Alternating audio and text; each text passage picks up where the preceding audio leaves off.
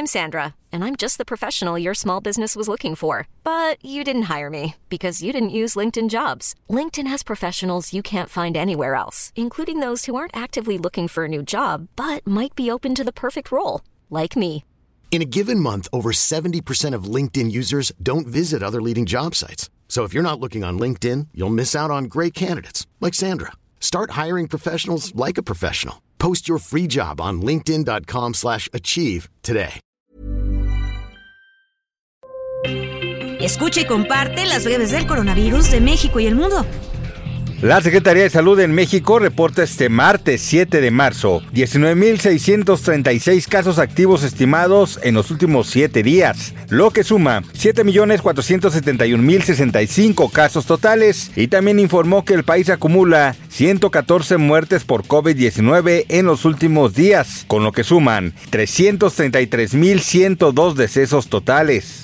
A nivel internacional, el conteo de la Universidad Johns Hopkins de los Estados Unidos reporta este 7 de marzo más de 676 millones 186 mil contagios del nuevo coronavirus y se ha alcanzado la cifra de más de 6 millones 878 mil muertes.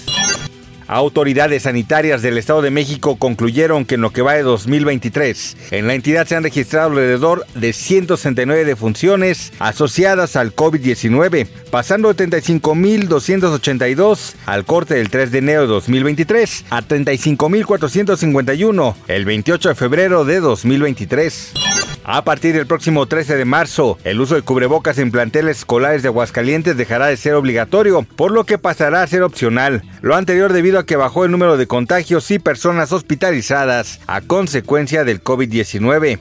La Secretaría de Salud de Morelos confirmó 100.204 casos con coronavirus COVID-19. 240 personas están activas y se han registrado 5.396 defunciones desde el año 2020. La académica de la Universidad Veracruzana, Sonia Lilia Mestizo Gutiérrez, dirige una investigación que establece que por sus secuelas, el SARS-CoV-2 tiene también implicaciones cardiovasculares y neurológicas, por lo que existe una probable relación del COVID-19 con el Alzheimer. Mestizo explicó que la respuesta inflamatoria sistémica causada por la tormenta de citoquinas del COVID-19 traspasa la barrera hematoencefálica del cerebro y a largo plazo puede desencadenar el incremento de padecimientos neurodegenerativos.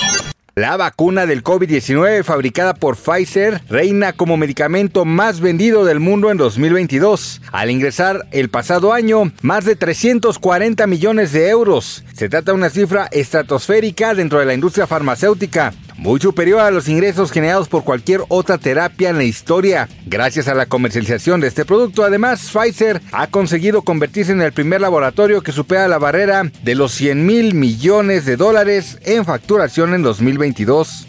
El Fondo Ruso de Inversión Directa anunció la publicación en The Lancet, la revista médica internacional, según el cual la vacuna rusa Sputnik y contra el coronavirus demuestra una eficacia del 91% en contra de la infección sintomática por coronavirus, que es el mejor indicador entre todas las vacunas vectoriales contra SARS-CoV-2.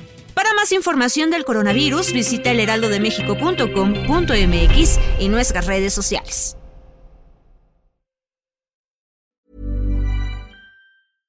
Ever catch yourself eating the same flavorless dinner three days in a row? Dreaming of something better? Well, HelloFresh is your guilt-free dream come true, baby. It's me, Kiki Palmer. Let's wake up those taste buds with hot, juicy pecan-crusted chicken or garlic butter shrimp scampi. Mm. Hello Fresh.